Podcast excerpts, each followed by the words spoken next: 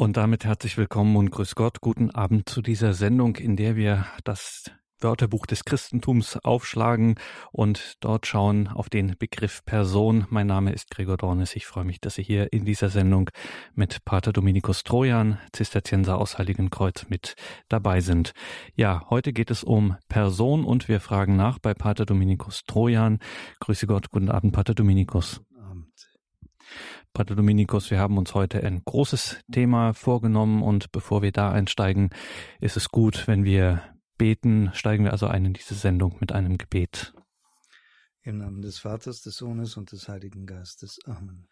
Komm, Heiliger Geist, erfülle die Herzen deiner Gläubigen und entzünde in ihnen das Feuer deiner Liebe. Sende aus deinen Geist und alles wird neu geschaffen und du wirst das Angesicht der Erde erneuern. Lasset uns beten.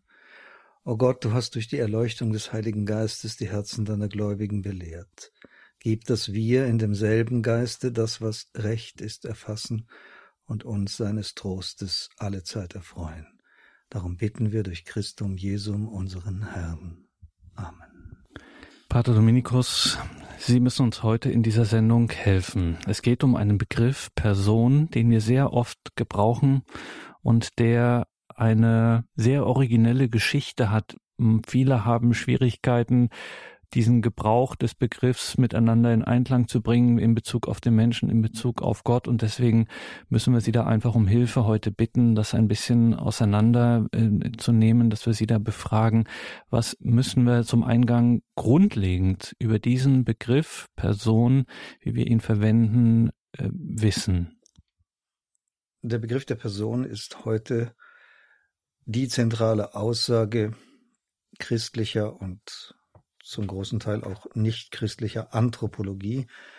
In ihm sagt sich das aus, was der Mensch im Unterschied zu anderem Leben wesenhaft ist. So ist zunächst zu sagen, dass der Begriff der Person eine Abgrenzung ist zu einem anderen, der heute unkritisch ebenso vom Menschen verwendet wird. Dass der Mensch Person ist, schließt aus, dass er Individuum sei. Individuum ist nichts anderes als die zählbare Wiederholung eines ganz bestimmten wesenhaften Inhaltes. So ist eine Kuh ein Individuum eines von vielen anderen Kühen gleicher Art und gleicher Natur. Der Mensch aber ist Person, was sagt, dass das Menschsein in jedem Menschen von neuem beginnt dass jeder Mensch, dem ich begegne und den ich vorher nicht kannte, für mich einen originären Anfang mit der Erfahrung des Menschen bezeichnet. Zugleich aber ist auch der Begriff der Person jener, der uns mehr als jeder andere verstehen lässt, wessen Wesen die Paradigmenvertauschung des 19. Jahrhunderts bezüglich der Theologie tatsächlich bedeutet hat. Der große Vater des anthropologischen Atheismus im 19. Jahrhundert, das insgesamt das Zeitalter des Atheismus genannt werden kann, ist Ludwig Feuerbach. Er fordert ganz und gar ein Denker des Vormärz in den 40er Jahren des 19. Jahrhunderts, dass die Theologie endlich ihr Wesen als Anthropologie offenbaren solle. Alle großen Begriffe, dies ist seine These, von denen die Theologie spricht, seien anthropologische Aussagen. Der Himmel oder auch Gott Sehnsüchte des Menschen. Die Vollkommenheit Gottes das Ziel menschlicher Selbstentwicklung. Diese anthropologische Wende in der Theologie deren Früchte wir im 20. Jahrhundert auf schmerzliche Weise erfahren müssen, verbindet sich auf geradezu erschreckende Weise mit einem Wort, das am Anfang der Geschichte der katholischen oder christlichen Theologie zur Bezeichnung des innersten Geheimnisses der göttlichen Wirklichkeit verwendet wurde. Und zwar, wie einer der großen Interpreten und äh, Werkmeister der Verwendung dieses Wortes selber bemerkt hat, eigentlich nur deswegen, weil kein anderer passender Begriff zur Verfügung stand. Das Wort, um das es geht, ist die Person, abgeleitet vom griechischen Vokabel prosopon. Verwendet wird dieser Begriff bei der Latinisierung der erhabensten theologischen Formeln, mit denen auf der einen Seite die Stellung Jesu Christi im innersten Geheimnis seines eigenen Wesens zwischen Gottheit und Menschheit bezeichnet wird, auf der anderen Seite der systematisch-dialektische Versuch, das Mysterium der Trinität begrifflich ausdrücken zu können. In beiden Fällen, dem einen vor dem anderen, kommt dem Wort Person in der Latinisierung der ursprünglich griechischen Theologensprache eine zentrale Bedeutung zu. Das Wort, das griechischen Ursprungs, dann, weil kein anderer Begriff zur Verfügung zu stehen schien, mit Person ins Lateinische übertragen wird, ist das griechische Wort Hypostasis. Im Laufe des fünften Jahrhunderts klärte die Kirche die eminent wichtige Frage, ob nun Christus Gott sei, der menschliche Natur annimmt, ohne dass dies in sein Wesen einträte, also das Gewand des Menschen annimmt und scheinbar ein Mensch ist, oder auf der anderen Seite ein Mensch, der in besonderer Weise charismatisch erhoben Gott mehr als jeder andere nahe gekommen ist.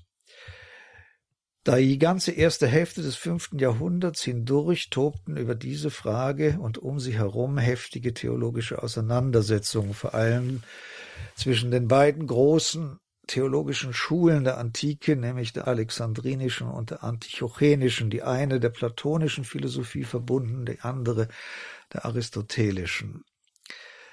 Schließlich formulierte im Jahr 451 das Konzil von Chalcedon in abschließender Form, dass in Jesus Christus eine einzige Hypostase sei, die in sich zwei Physei, zwei Naturen beinhalte, beide unvermischt, so dass nicht die menschliche sich in die göttliche auflöst oder die göttliche in der menschlichen verklumpt, sondern beide ganz und gar in sich selber integer, dennoch aber niemals voneinander geschieden, also immer beisammen. Als nun im Verlaufe des sechsten Jahrhunderts die Notwendigkeit bestand, diese griechische Terminologie in die lateinische Sprache zu übersetzen, eine Arbeit, die ein auch sonst in der Literaturgeschichte bedeutender ehemaliger römischer Politiker namens Anicius Manlius Boetius ungefähr im Jahre 519 leistete in seinem zweiten theologischen Traktat gegen Eutyches und Nestorius, da schien ihm kein anderer Begriff fähig zu sein, das griechische Wort Hypostasis ins Lateinische zu übertragen als persona. Er sagt selber, der Begriff ist nicht ganz passend, aber es gibt keinen besseren. So kommt am Ende heraus, dass in Christus eine Person ist, die im Gegensatz zu allen anderen Menschen zwei Naturen besäße. Beide unvermischt, und beide niemals voneinander getrennt. Die systematische Schwierigkeit, die an dieser Stelle die natürliche Beziehung zwischen Natur und Person überschreitet, liegt darin, dass zum ersten Mal angenommen wurde, dass eine Person zwei Naturen haben könnte, da normalerweise dasjenige, was wir Natur nennen, das Was-Sein einer Sache bestimmt, das heißt, es der Ordnung des Erkennens widerspricht, eine Substanz könne zweierlei Wesen haben, wie wir es dann wundersamerweise in Christus Kraft des Mysteriums der Inkarnation annehmen.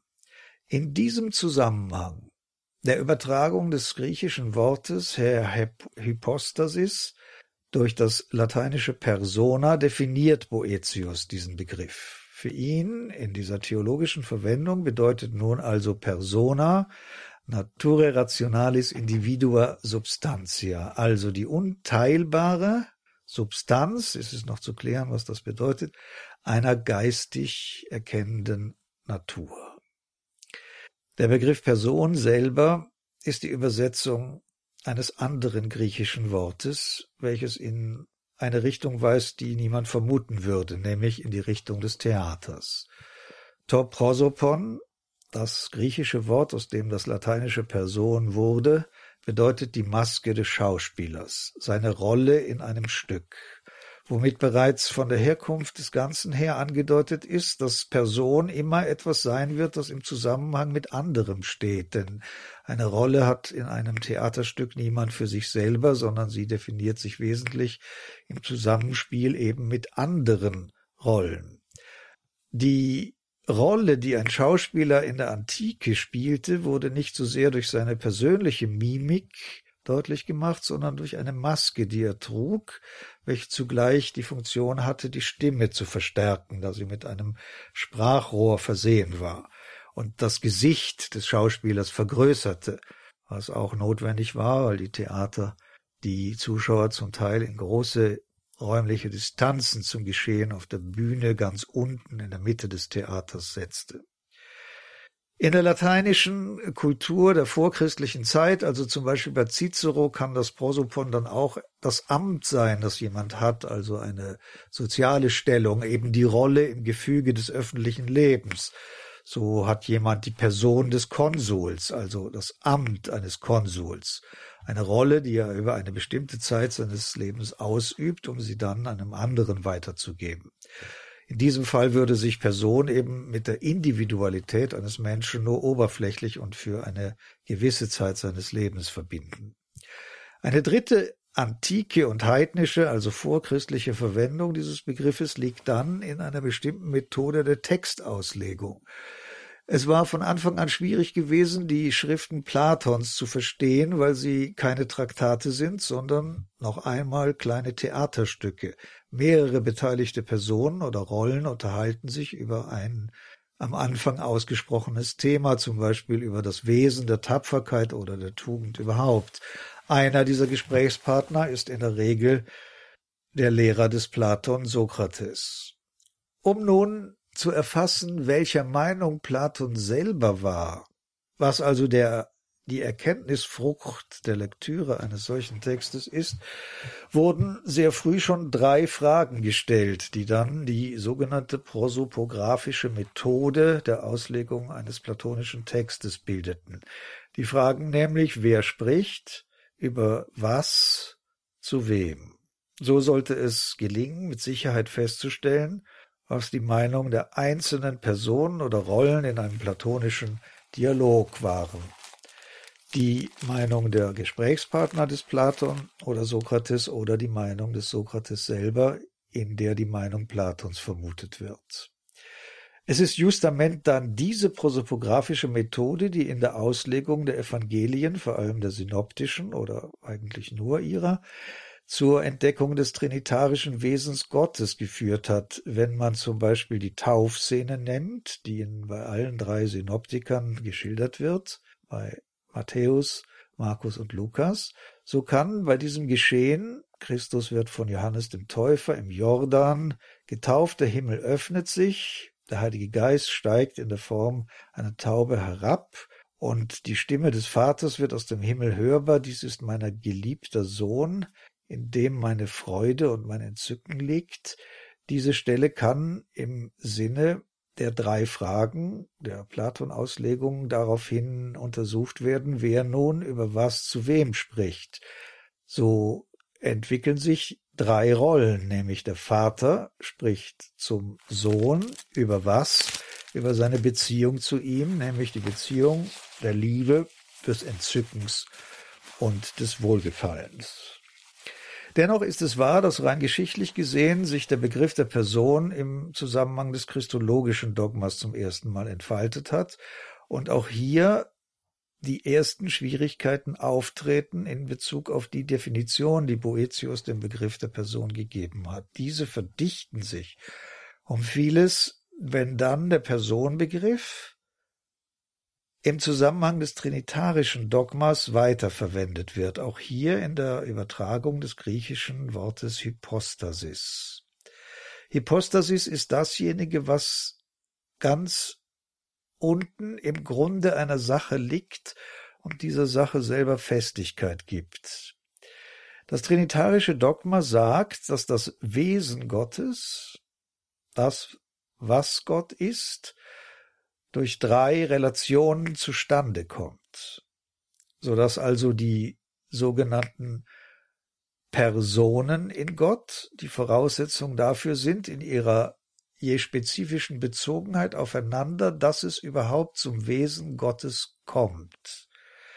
Auf diese Weise wird klar, dass im Christentum nicht drei Götter geglaubt werden, sondern die Lehre von der Trinität eine Lehre über den Ursprung Gottes ist. Das, was Gott ist, entwickelt sich aus den Beziehungen dreier Personen, die jede für sich ein Wer ist, und die Art, wie sie sich zueinander verhalten, ist der Grund, aus dem heraus das Wesen Gottes ragt, weil es aus diesem Grund entsteht.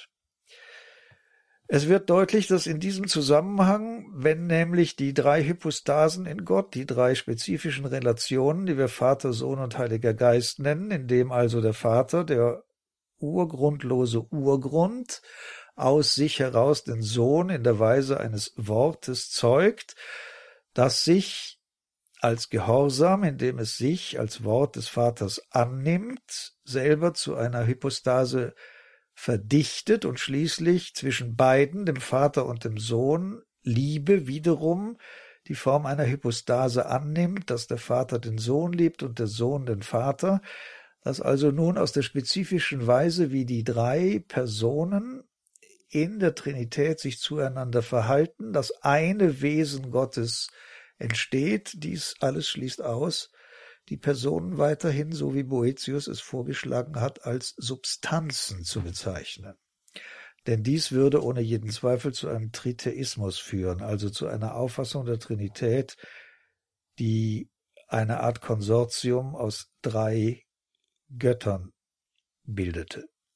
So wird im Mittelalter dann vor allem von einem Denker, den er weniger bekannt ist, aber von desto größerer Bedeutung, Richard von St. Victor im 12. Jahrhundert, eine neue Definition der Person vorgeschlagen, die dann wesentlich enger mit dem modernen Personenverständnis verbunden ist als die alte Definition des Boetius.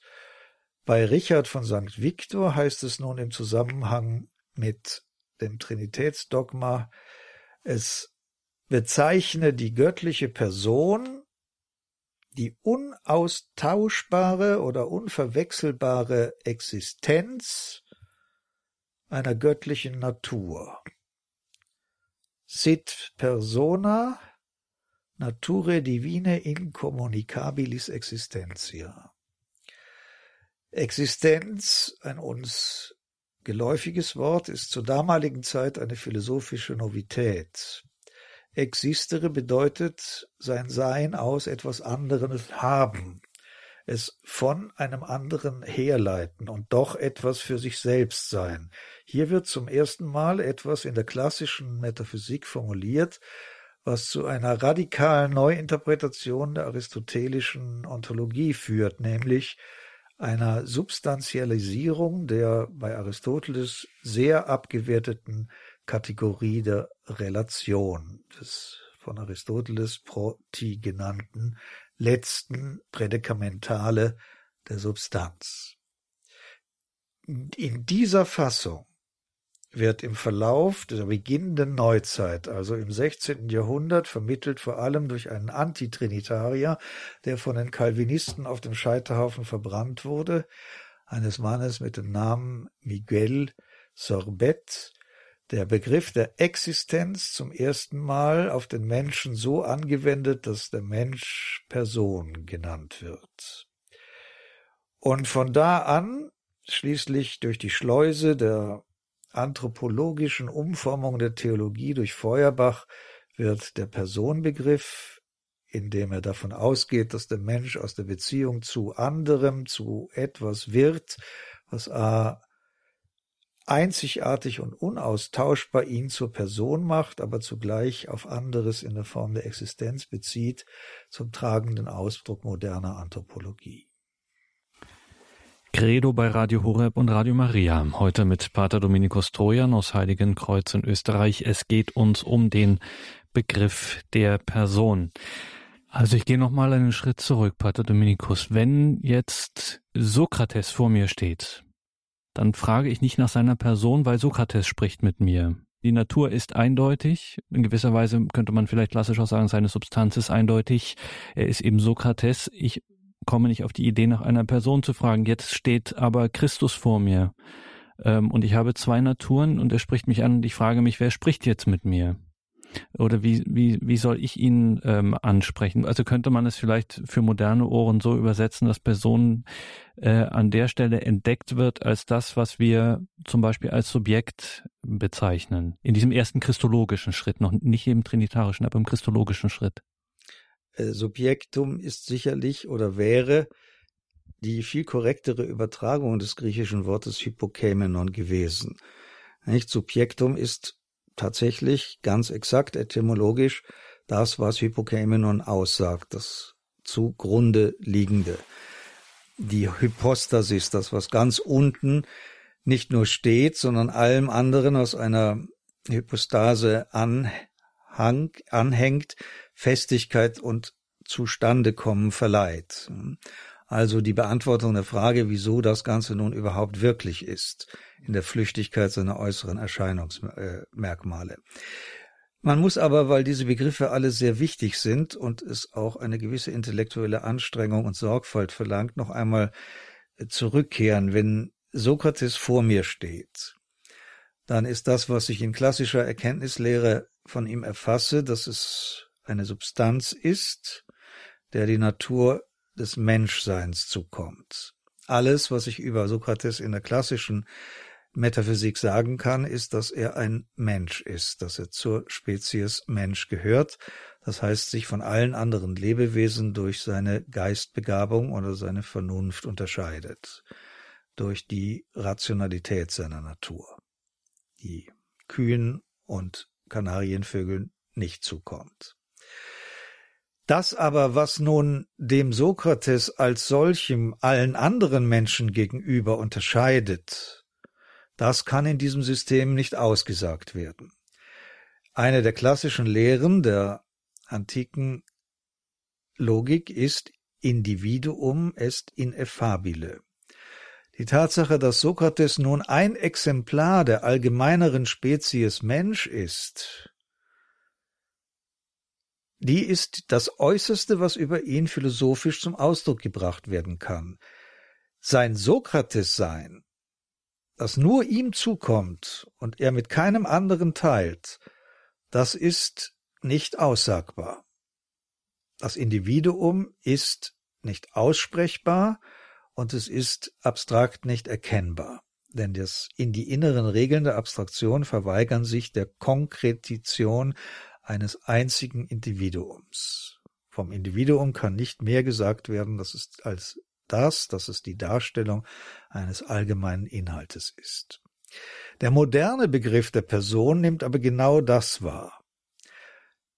Er will aussagen, dass Sokrates in seinem Sokrates-Sein nicht einfach nur ein bestimmter numerisch erfassbarer Mensch ist, sondern dass ihm etwas zukommt, das kein anderer hat, womit nicht zunächst sein äußeres Erscheinungsbild, dass er klein, dick und stumpfnasig ist, gemeint war, sondern das, was seinen Charakter ausmacht, seine Art zu denken, seine Art und Weise, auf die Wirklichkeit des Lebens zu reagieren. Und diese war nun ganz außergewöhnlich so einzigartig, dass dieser Sokrates eine ganze Bewegung des Denkens anstoßen konnte.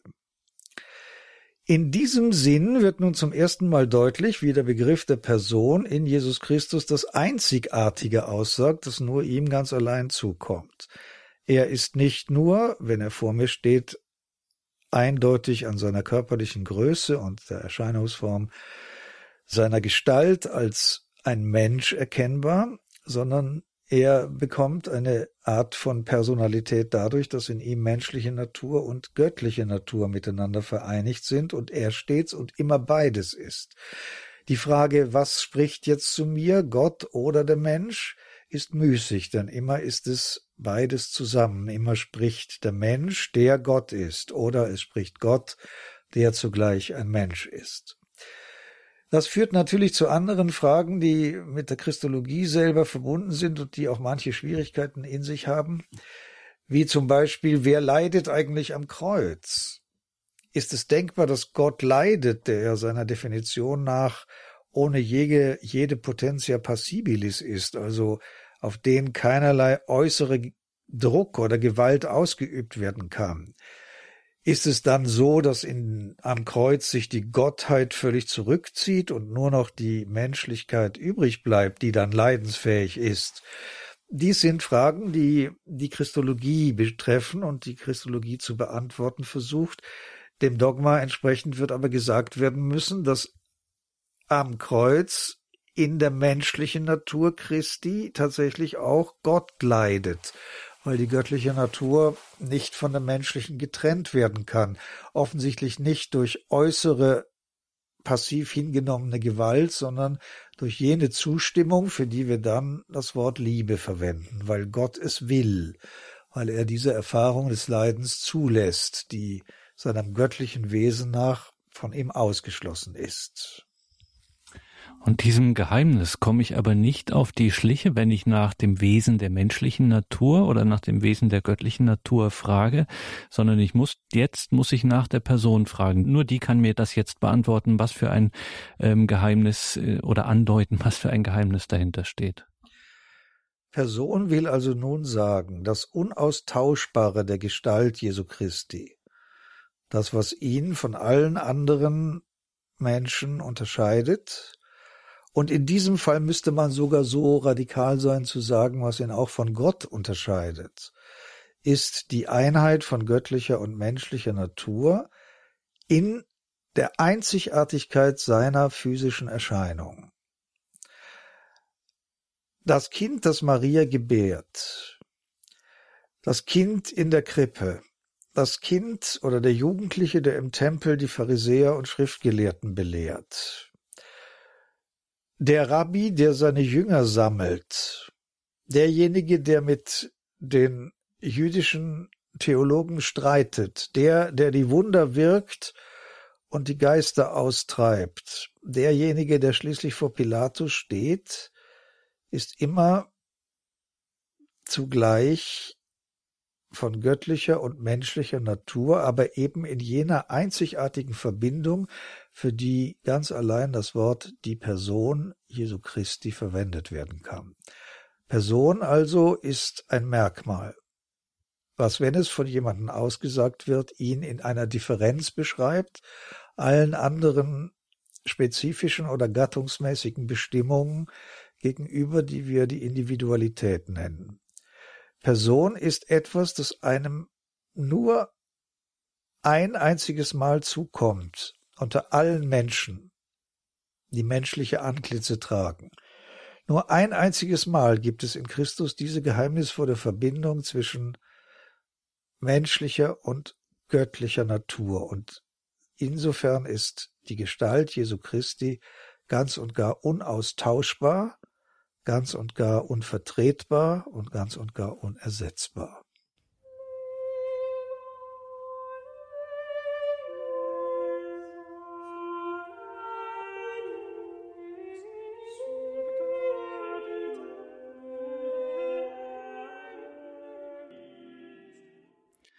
Credo und der Glaube der Kirche. Wir sind im Gespräch mit Pater Dominikus Trojan, Zisterzienser aus Heiligenkreuz. Es geht um den Begriff der Person.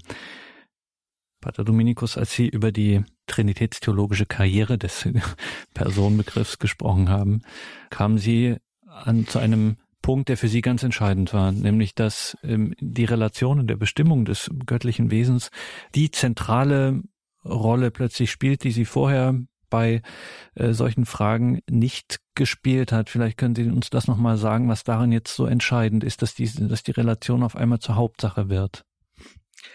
Nun, da muss man natürlich etwas weiter ausholen. Die Philosophie ist in ihrer höchsten Möglichkeit Metaphysik. Philosophie ist eine Form von Erkennen aus Gründen und Ursachen heraus, nicht aus den Oberflächen, nicht aus der pragmatischen Erfahrung, sondern indem ich das, was ich sehe, auf die Frage hin durchblicke, warum ist es so und aus welchen Urgründen entsteht diese Erfahrung, die ich machen kann.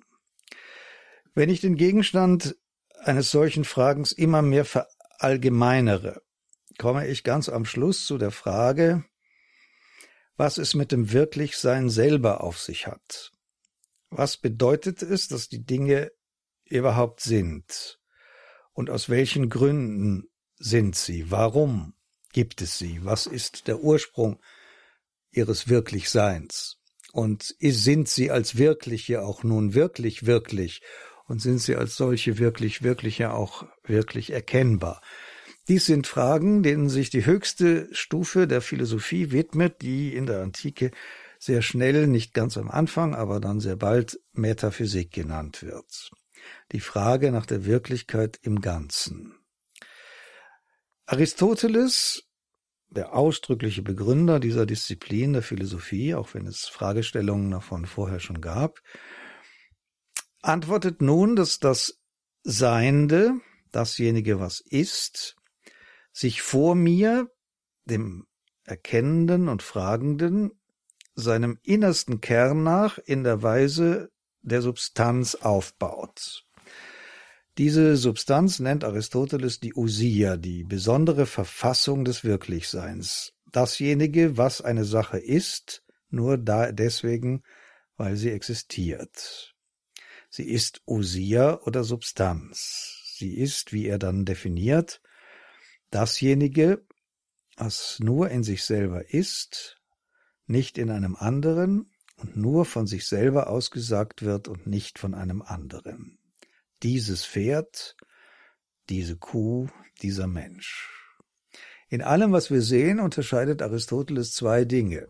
Auf der einen Seite die Sache selbst, den Kern sozusagen, und Eigenschaften, unter denen dieser Kern erscheint, die Bewältigung der Frage nach der Zeit gelingt dann dadurch, dass gesagt wird, die Eigenschaften können sich verändern, auch wenn der Kern beständig ist. So ist ja die Frage, wer ein bestimmter Mensch ist, auf den ersten Blick so einfach gar nicht zu beantworten, wenn man die Kategorie der Substanz nicht in Rechnung stellt. Ist Napoleon Bonaparte das Kind in der Wiege ist es der junge Militärkadett? Ist es der General? Ist es später der erste Konsul, der Kaiser von Frankreich oder der Verbannte auf St. Helena? Wenn nicht unter allem Altern und sich körperlichen sich Verändern eines Menschen etwas sich Durchhaltendes existiert, ist es uns gar nicht möglich, verschiedenste Formen von Erscheinung mit einer Identität zu verbinden. Und genau dieses sich Durchhaltende nennt Aristoteles als Grundform aller Wirklichkeit die Substanz.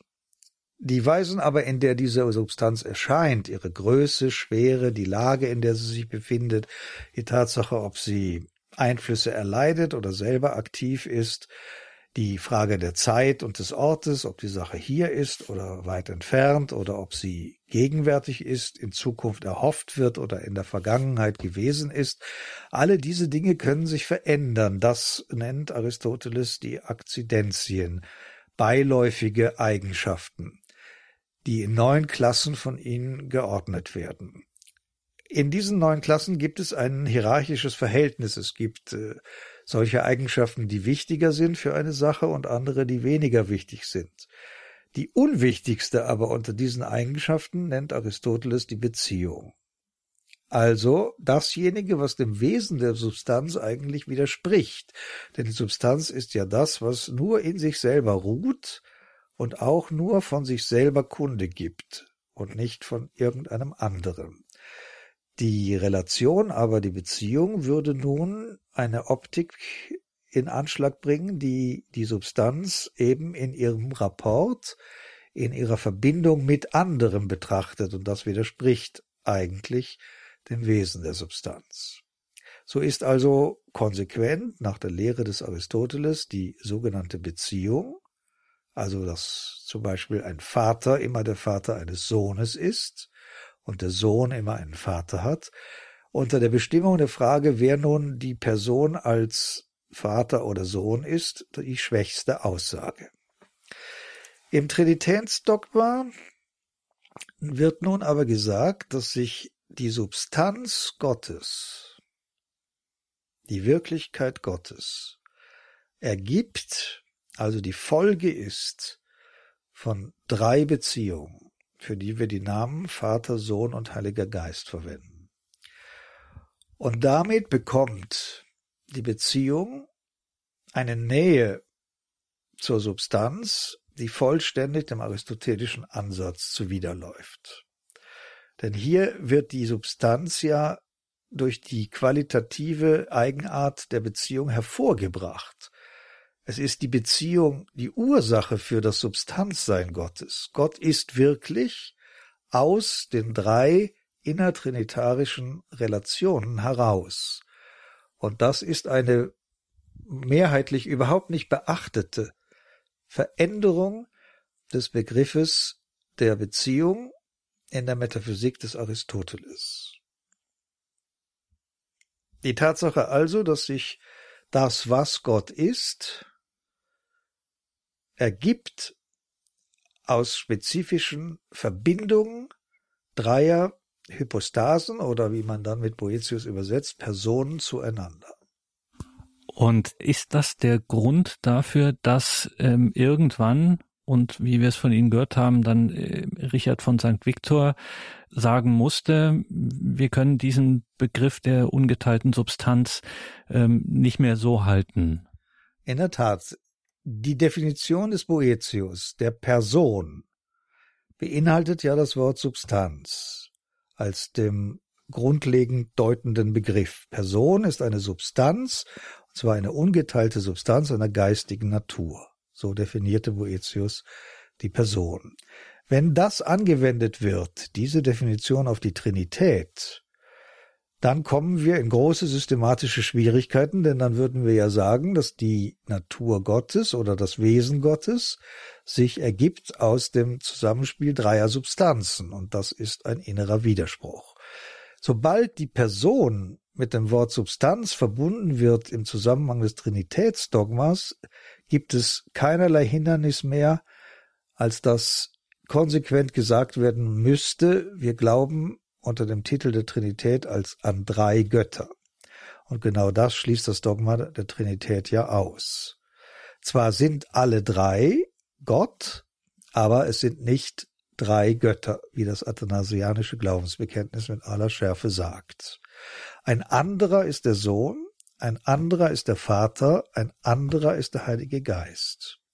Und doch ergibt sich aus ihnen gemeinsam die Wirklichkeit Gottes, so dass dann gesagt werden kann, dass jeder einzelne von ihnen Gott ist. Die Definition der Person aufruhend auf dem Grundbegriff der Substanz ist also für das Trinitätsdogma so nicht verwendbar. Und dies ist der Grund für Richard von St. Victor. Es beginnt ein bisschen vor ihm. Es gibt wenigstens zwei mittelalterliche Theologen, die an dieser Stelle auch schon einhaken. Er aber überschreitet dann die Definition des Boetius dadurch, dass sie äh, ersetzt wird durch eine Definition, deren Grundlage der Begriff der Existenz ist. Dieser Begriff Existenz ist in der Philosophie ansonsten kaum je reflektiert gewesen. Er ist für Richard von St. Victor in zwei Bestandteile etymologisch äh, trennbar, nämlich die Präposition ex und die das bestimmende Hauptwort äh, Sistentia, wobei Sistentia also das Stehende ist, wie Richard von St. Victor sagte, modus essendi, die Weise, in der das, was mit Existenz ausgesagt wird oder belegt wird, da ist, das ist festes Stehen. Aber nun kommt der Modus Optinendi, also dasjenige, was nun das, was Existenz hat, allem anderen gegenüber als Besonderes empfängt, ist sein Verdanken, das Verdanktsein aus einem anderen als aus seinem Grund. Und so scheint es Richard von St. Victor richtig zu sein, dass die Perso drei Personen, die das gemeinsame göttliche Wesen ergeben, nicht Substanzen sein können, sondern Existenzen sind. Also zwar feststehende Eigentümlichkeiten, die aber ganz und gar ihre Natur aus einem anderen empfangen. Und wie gerät das jetzt, Pater Dominikus, in den Menschen? Also wenn wir das Wort einfach nur schon Existenz hören, dann haben wir sofort ein Klingeln bei uns äh, modernen Menschen die Ohren. Aber das war ja damals noch nicht, äh, das stand noch nicht zur akuten äh, Tagesordnung. Wie kommt das jetzt, diese Existenz in den Menschen? Wie wird das Anthropologie? Also zunächst muss gesagt werden, dass der Begriff der Existenz zum Beispiel beim heiligen Thomas von Aquin als außerordentlich problematisch empfunden wird. Thomas von Aquin sagt zum Beispiel Deus non est existens. Gott existiert nicht. Womit er nicht sagen will, dass es Gott nicht gibt, sondern was er sagen will, ist in einer außertrinitarischen Betrachtungsweise, dass es für Gott keinen Grund gibt. Thomas von Aquin hat es immer abgelehnt, im Sinne der späteren spinozischen Formel zu sagen, Gott sei seine eigene Ursache. Gott hat überhaupt keine Beziehung zur Frage, woher er ist. Gott ist Archä Anarchos, die klassische Definition der Position des Vaters in der Trinität. Anfang von allem, ohne selber einen Anfang zu haben. Man kann über Gott nicht hinausfragen. Wenn ich aber sage, Gott existiere, dann behaupte ich so etwas wie einen Grund, aus dem heraus Gott zustande kommt. Das ist trinitarisch ohne Zweifel richtig, aber außertrinitarisch betrachtet in der metaphysischen Bestimmung des Verhältnisses Gottes zum geschaffenen Seinen vollkommen sinnlos. Und beides ist wahr, muss man. Beides aber ist wahr. Nun, die ersten Anzeichen dafür, dass der Begriff der Person aus dem theologischen Kontext herausgelöst und auf den Menschen angewendet wird, liegen zweifellos in der Renaissance. Also im 16. Jahrhundert, wenige Jahre nach Zustandekommen der lutherischen äh, Reformationsthesen, formuliert eben der später von Calvinisten bis aufs Blut oder bis auf den Scheiterhaufen verfolgte spanische Arzt Miguel Servet, der ein Antitrinitarier war, also Gott nicht trinitarisch dachte, zum ersten Mal die Übernahme des Begriffes der Existenz verbunden mit dem Begriff der Person auf eine anthropologische Fragestellung. Eine allgemeine Aufnahme im Denken hat dies allerdings nicht gefunden. Die geschieht erst im Laufe des 19. Jahrhunderts, da im Sinne von Ludwig Feuerbach nun theologische Begriffe zu anthropologischen Grundaussagen werden.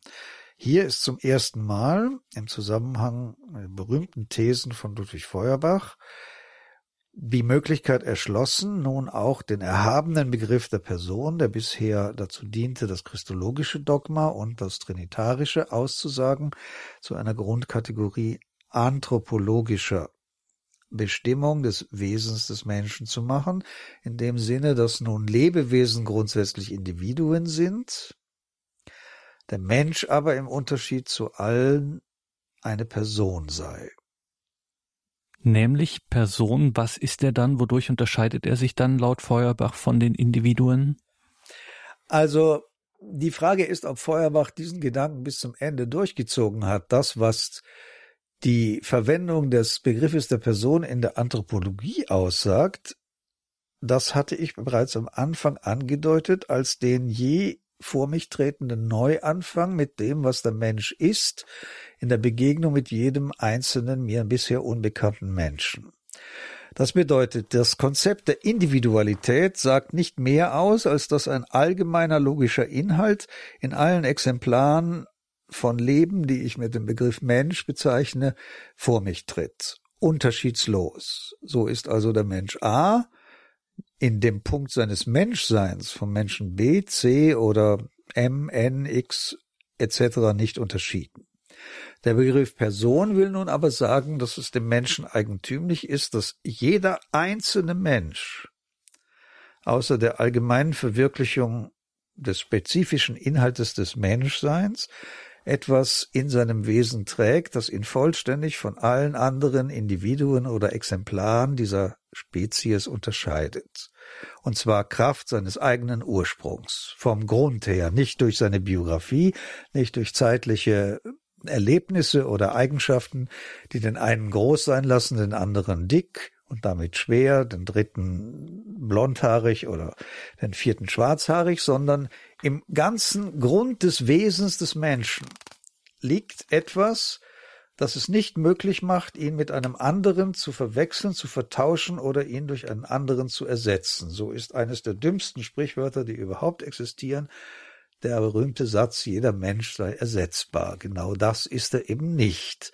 Und aus diesem Grund ist der Mensch Person. Aus diesem Grund auch, dies ist eine einfache Konsequenz, ist die Lehre vom Doppelgänger streng abzulehnen. Es mag einen Menschen geben, der so ähnlich ausschaut wie ein anderer, aber es gibt von keinem einzigen Menschen eine mit ihm vollständig identische Kopie. Wenn es die gäbe, wäre dies ein Grund zu großem Entsetzen und begründeter Angst.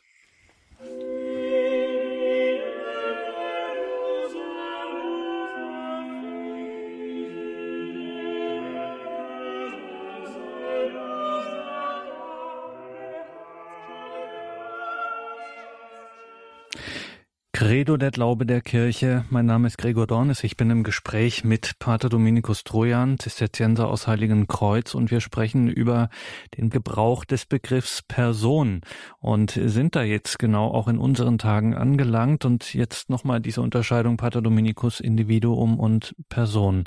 Ähm, ich stelle mir gerade vor, es wäre zum Beispiel im bioethischen Diskurs wäre es eigentlich einfacher, wenn ich äh, sagen könnte, na ja, wir sind halt alle Exemplare der einen äh, Gattung Mensch und da verbiete ich da irgendwas zu manipulieren und Schluss aus gut. Aber ähm, jetzt macht sich die Anthropologie und auch die theologische Anthropologie ähm, macht es anders. Sie spricht von der Person, dass eben genau das äh, diese Würde ist, äh, die bestimmte Sachen einfach verbieten oder ähnliches. Ähm, Wieso ist das jetzt so was Besonderes und Wichtiges? Warum kann es denn nicht beim Individuum bleiben? Wenn der Mensch nur Individuum wäre, dann könnte ich an ihm herum experimentieren, ohne dass sich irgendetwas zum Verlust machen würde, was den Menschen selber betrifft. Denn das Individuum sagt nur aus, dass ein bestimmter logischer Inhalt, nämlich der Inhalt einer Definition, wie im Falle des Menschen, dass er geistbegabt sei, in einer überschaubaren oder nicht überschaubaren, einer angebbaren oder nicht angebbaren Anzahl von einzelnen Exemplaren oder Individuen wiederholt oder darstellt. Das heißt, richte ich einen zugrunde, gibt es keinen Schaden am Konzept selber. Person aber bedeutet, dass was ich einem einzigen Menschen antue, immer ein absoluter oder totaler Verlust ist. Denn diesen einen Menschen gibt es nur ein einziges Mal. Was darin mitschwingt, ist zunächst ein ganz erstaunlicher Gedanke, der uns noch einmal zurückführt in das Denken des Mittelalters. Im Mittelalter ist die Wirklichkeit, dies ist immer wieder gesagt worden, etwas weiter als in unseren Tagen. Thomas von Aquin fragt zum Beispiel, wo muss ich anfangen, wenn ich die Wirklichkeit, das Sein der Dinge, die geschaffen wurden, erklären will. Nachdem selbstverständlich war, dass alles, was ist, hierarchisch geordnet ist, folgte daraus, dass Thomas denkt, in der höchsten Form, in dem geschaffenes Sein vorliegt. Denn Hierarchie bedeutet immer, dass dasjenige, was für das Höchste gilt, für alle darunter auch gelten muss. Hingegen, was für das Unterste gilt, gilt nicht für die darüberliegenden Stufen. Die höchste Form aber in der Wirklichkeit in geschaffener Form für das Mittelalter vorliegt, ist eine ganz besondere Weise von geistiger, intelligentem Leben, das ohne jede Körperlichkeit ist, nämlich die Natur des Engels. So folgt Thomas, dass die Analyse dessen, was Wirklichkeit ist, auf der Stufe der seinsmäßigen Stufe der Engel betrieben werden müsse. Der Engel aber nun ist aus inneren logischen Gründen, die zwingend sind, kein Individuum. Denn die Ursache für die Individualität, das heißt, dass ein gemeinsamer logischer Inhalt in einer wie auch immer unendlichen oder negativ unendlichen Exemplarität dargestellt werden kann, ist die Materie. Die Materie ist das Prinzip der Individuation, eines der Grundsätze der mittelalterlichen Metaphysik. Die Tatsache, dass es bestimmte Mengen von Exemplaren von Kühen gibt, liegt an der Körperlichkeit der Kühe. Der Körper, die Materie, vereinzelt den allgemeinen definitorischen Inhalt dessen, was eine Kuh ist. Also ein auf vier Beinen stehendes, muhendes und gehörntes Exemplar von Tier, von dem auch Milch und ein Steak gewonnen werden kann. Zum Beispiel. Der Engel ist kein Individuum. Das bedeutet, dass es, weil er keinen Körper hat, niemals zwei Engel geben kann, die denselben logischen Inhalt verwirklichen, dasselbe Wesen darstellen. Immer gibt es nur einen einzigen. Das bedeutet, dass Gabriel sich von Raphael in der, auf die Weise einer ganzen Spezies, einer ganzen Natur unterscheidet. So als könnte man sich einen Menschen denken, in dem alle Inhaltlichkeiten aller Menschen, die je existiert haben, existieren und existieren werden, beinhaltet wäre, so dass einem Engel eine ungeheure inhaltliche Dichte zukommt, die bei Menschen zwar schon angedeutet ist, aber nicht so ganz wahrgenommen wird. Die Begegnung mit einem Engel also schlägt einen sozusagen psychologisch aus den Pantoffeln. Weshalb die Heilige Schrift auch stets und immer, wo ein Engel erscheint, davon berichtet, dass der Mensch, dem er erscheint, Angst hat oder eine gewisse Furcht empfindet. Und das Erste, was ein Engel normalerweise sagt, ist, ich bin harmlos, es besteht kein Grund, Angst zu haben. Nun sehen Sie, das Wesen einer Hierarchie besteht darin, dass die untere Stufe immer schon irgendwie die obere ankündigt. Es besteht ein geheimnisvoller Zusammenhang zwischen Tieren und Pflanzen. Die höher entwickelten oder höchst entwickelten Pflanzen zeigen schon Formen sensitiven Lebens, wie zum Beispiel die fleischfressenden Pflanzen, die offensichtlich auf sensitive Reize reagieren können, während zum Beispiel Mineralien, unbelebte Natur in ihrer äußersten Grenze im Falle der Flechte, die sich auf der Oberfläche eines Steins zeigen kann, ein Hinweis auf die Pflanzen sind, die Welt des vegetativen Lebens. Und so eine Ankündigung besteht im Fall des Menschen auch, der auf einer Klasse lebt, die unmittelbar unterhalb des Engels ist. Er hat Intellekt, der im Prinzip den Engeln gehört, an dem aber der Mensch teilhat. Die Intellektualität des Menschen kündigt das Wesen der Engel an, die nur Intellekt sind und sonst gar nichts. Und zugleich, wenn man es von oben nach unten betrachtet, dann nimmt der Mensch an der sogenannten Spezialität des Engels teil, der Tatsache, dass es immer nur einen Engel von einer wesentlichen Bestimmtheit oder Natur gibt. Auch der Mensch ist zwar definierbar, als Animal Rationale zum Beispiel. Und er verwirklicht in seiner Körperlichkeit in der Form des Individuums oder des Exemplars in abzählbarer Weise diesen Inhalt. Aber aufgrund seiner Nähe zur geistigen Natur des Engels nimmt er bereits teil an dem, was dann die Natur des Engels ist, nämlich die Nicht-Exemplarität, dass der Engel eben nicht nur Darstellung eines allgemeinen Inhaltes ist, sondern dieser Inhalt mit seiner Realität so sehr identisch ist, dass es immer nur einen gibt von jeder Form inhaltlicher Bestimmung. Und so bildet sich der Begriff der Person, der aussagt, dass in jedem Menschen, obwohl er mit dem allgemeinen Begriff Mensch bezeichnet wird, etwas ist, das nur er alleine hat. Und wenn das zerstört wird, ist immer etwas Absolutes zerstört, immer etwas Ganzes.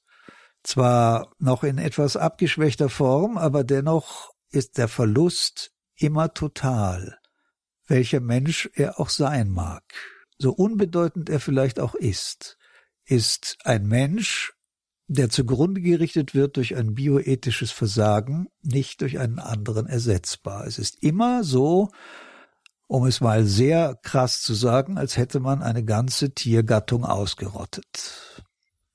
Nun weiß ich nicht, Pater Dominikus, ob mir das nicht auch ein bisschen Angst machen soll mit dem Blick auf mich selber. Im Grunde sagen Sie ja fast, dass ich im Grunde zu mir selber schon ähm, fast sagen müsste, ich äh, fürchte dich mal nicht vor mir, ähm, weil so etwas Großes in mir ist. Ja, das ist natürlich eine Grundlinie der Betrachtung des Menschen, die er auf sich selber richtet. Es gibt viele Beispiele dafür in der Geschichte der uns bekannten Literatur. Nehmen Sie also zum Beispiel den Psalm 8, die Psalmen Davids, nicht, in dem die Frage schon am Anfang gestellt wird, was ist der Mensch, o oh Gott, dass du seiner gedenkst? Du hast ihn um weniges geringer gemacht als den Engel. Und er ist Gegenstand deiner Liebe, obwohl er gleichzeitig zu großer Sünde fähig ist. Im heidnischen Kontext gibt es ähnliche Erfahrungen in der berühmtesten Tragödie der Antike, der Antigone von Sophokles im ersten Standglied, im ersten Stasimon, wird davon gesprochen, dass vieles göttlich sei in der Welt, nichts aber göttlicher als der Mensch. Pola tadenakuden anthropu denoteron pellei was durch viele dann folgende Beispiele über das, was der Mensch zu tun vermag, in sehr poetischer Weise begründet wird. Der große Deuter neuzeitlichen Lebensgefühls, Blaise Pascal, schreibt, Du, du erhabene Größe des Menschen, der du in deiner Seele das All erfüllst oder es in deine Seele aufzunehmen vermagst in deinem Denken, es reicht eine einzige Mücke, um dich unter den Verstand zu bringen. Der Mensch hat immer beide Möglichkeiten. Er hat eine ungeheure Begabung in sich, um in der Sprache der alten Psychologie, der Psychologie der Antike zu sprechen, identisch mit allem zu werden, was ist. Zugleich aber kann er im moralischen Versagen tiefer als ein Tier sinken und seine Würde vollständig verlieren. Man hat im frühen Christentum gerade in der Möglichkeit, dass durch den christlichen Glauben an die Erlösung der Mensch seine Würde wiedererlangen könne, die er ein für allemal im Paradies verloren hat, ein Motiv zu glauben gesehen. So sagt es eine berühmte Predigt Leos des großen Mensch, erkenne deine Würde und kehre zu dem zurück, was du einst gewesen bist. Hier steckt dahinter, dass der Mensch zwar von Gott auf eine hohe Warte gestellt ist, nach den Worten der Schrift ist er ja Bild und Gleichnis Gottes. Das ist ein unauslotbarer Satz. Aber wie wir alle wissen, kann der Mensch geradezu ein Satan und Teufel werden. Diese Erfahrung steckt in jedem einzelnen Menschen und wiederholt sich in ihm. Wir haben Sehnsüchte, die uns fliegen lassen mit den Flügeln der Engel, aber wir wissen auch, dass wir das Instrumentarium besitzen, ohne große Aufwendung an Kraft und Intelligenz, genau zum Gegenteil eines Engels zu werden. So, und jetzt gibt es also dieses, dieses Personsein in mir, Pater Dominikus, aber ich erfahre das ja jetzt erstmal primär nicht. Das heißt, ich komme zur Welt, ich werde zur Welt gebracht, ohne gefragt zu werden und in den meisten Fällen scheide ich auch aus dieser Welt, ohne gefragt zu werden und dann ist vorbei, dann ist es aus. Wo ist, wo ist denn dann dieses Personsein hin? Was ist damit? Nun, was hier in aller Klarheit gesagt werden muss, ist, dass alle gesellschaftlichen Kräfte, denen wir, zumindest soweit ich das überblicke, also in meiner Lebenszeit unterstellt werden, die Entfaltung genau dieser Grundwahrheit, dass ich Person bin, begrenzen wollen. Das beginnt vielleicht nicht unmittelbar am Anfang, spätestens wenn wir dem öffentlichen Schulsystem unterstellt werden, legt man sehr großen Wert darauf, dass unsere persönliche Uranfänglichkeit, die unaustauschbar ist, sich einfügt in ein allgemeines Konzept des gesellschaftlich Ertragbaren. Und äh, wenn wir nicht dazu bereit sind, werden wir äh, auf die eine oder andere Weise hingemodelt, dass wir in das Gefüge des von uns Erwarteten passen.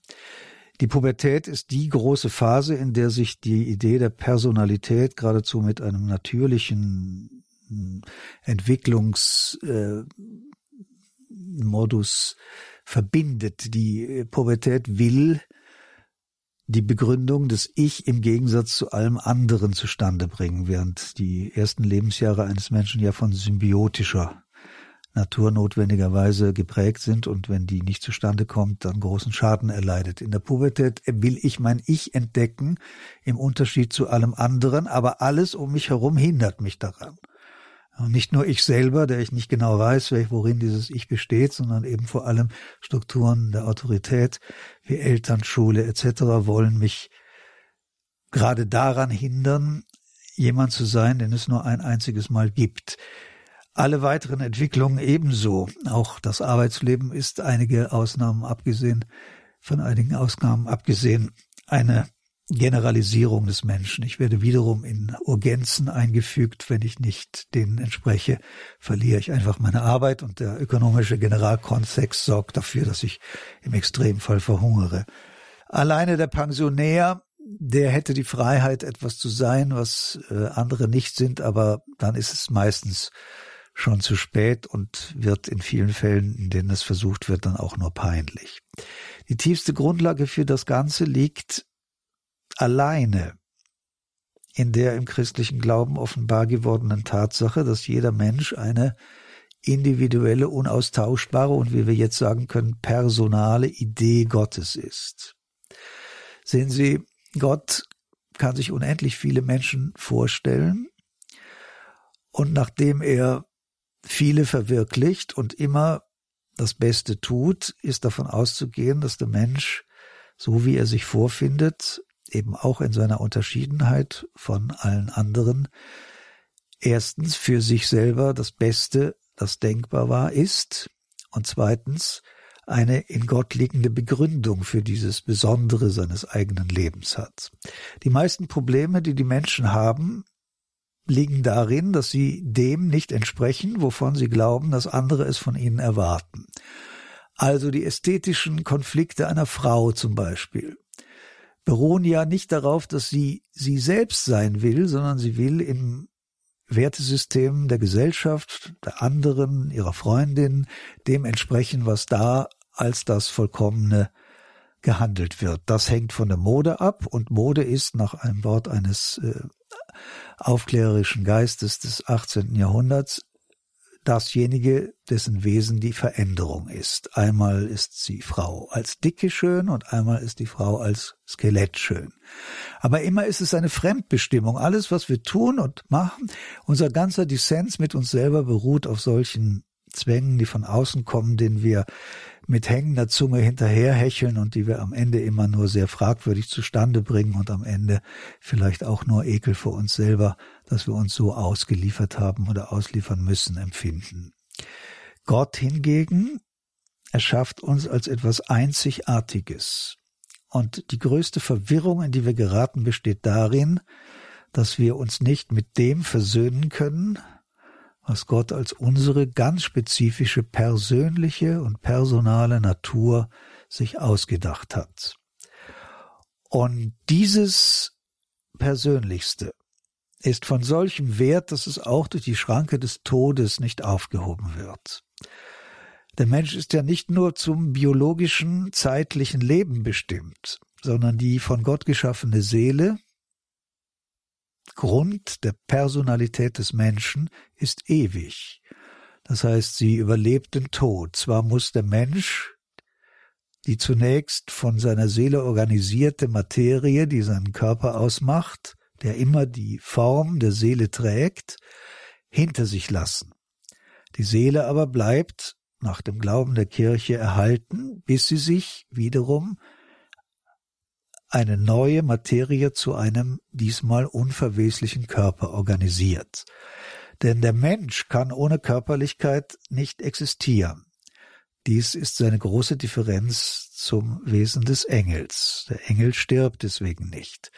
Der Mensch aber unterliegt dem Ablaufdatum der Materie, bis er über eine Materie verfügt, die unbegrenzt ist, die Materie, die den Auferstehungsleib Jesu Christi gebildet hat. Erst in diesem Leib, der nach der Lehre des heiligen Thomas viel formbarer ist als alle Materie, die wir kennen, kann sich dann die einmalig von Gott auf wundersame Weise geschaffene und gestaltete Seele vollständig ausdrücken. Das heißt, wie man dann etwas paradox sagen könnte, dass wir erst nach unserem Tod wirklich zu uns selbst gelangen. So sagt es auch der heilige Evangelist Johannes in seinem ersten Brief, dass wir erst dann, wenn wir Christus sehen, wie er ist, auch uns erkennen, denn jetzt wissen wir noch gar nicht, wer wir sind, denn was wir sind, sehen wir erst, wenn wir ihn erblicken, der am Ende der Zeit kommt. In vielfacher Weise ist es doch so, dass wir im menschlichen Leben unter zwei Zwängen leben. Auf der einen Seite dem Zwang dessen, was von uns erwartet wird, immer tough, immer hübsch, immer lächelnd, obwohl uns oft ganz anders zumute ist. Und dann gibt es diese nicht zur Ruhe bringende Stimme in uns, die immer von irgendetwas redet, auf das wir ein Recht haben. Irgendetwas Besonderes, das wir sind. Irgendetwas, das wir verwirklichen sollen, obwohl die Gesellschaft es uns nicht gibt und niemand es zulässt. Das ist die Erinnerung an das, was wir sind im Geist Gottes. Die Erinnerung an die Zukunft, die wir vor uns haben, wenn wir ganz und gar in Gottes Reich eingehen oder wie wir traditionell sagen, in seinem Himmel leben. Unsere wahre und wirkliche Natur. Die Person, die wir sind, weil wir ganz aus Gott stammen und deswegen auch nur uns in Gott finden können. Benedicere custodiat nos omnipotens et misericors Dominus. Pater et Filius et Spiritus Sanctus. Amen. In der heutigen Credo-Sendung waren wir im Gespräch mit Pater Dominikus Trojan, sprachen über den Begriff Person, müssen das noch weiter vertiefen und das tun wir auch. Heute in vier Wochen seien Sie damit dabei. Natürlich finden Sie diese Sendung auch in unserem Podcast- und Downloadbereich auf horeb.org und dort in einer etwas längeren Fassung für die heutige Sendung mussten wir das Gespräch aus Zeitgründen etwas kürzen. Hier im Programm folgt jetzt um 21.40 Uhr die Komplett das Nachtgebet der Kirche. Mein Name ist Gregor Dornis. Danke Ihnen allen fürs Dabeisein. Danke, Pater Dominikus, für heute, dass das alles in uns ankommt, in unser Herz. Da bitten wir Sie um Ihre Unterstützung, um Ihr Gebet, um den priesterlichen Segen. Unsere Hilfe steht im Namen des Herrn, der Himmel und Erde erschaffen hat. Und der Segen des allmächtigen Gottes, des Vaters, des Sohnes und des Heiligen Geistes komme herab auf euch und bleibe bei euch alle Zeit. Amen.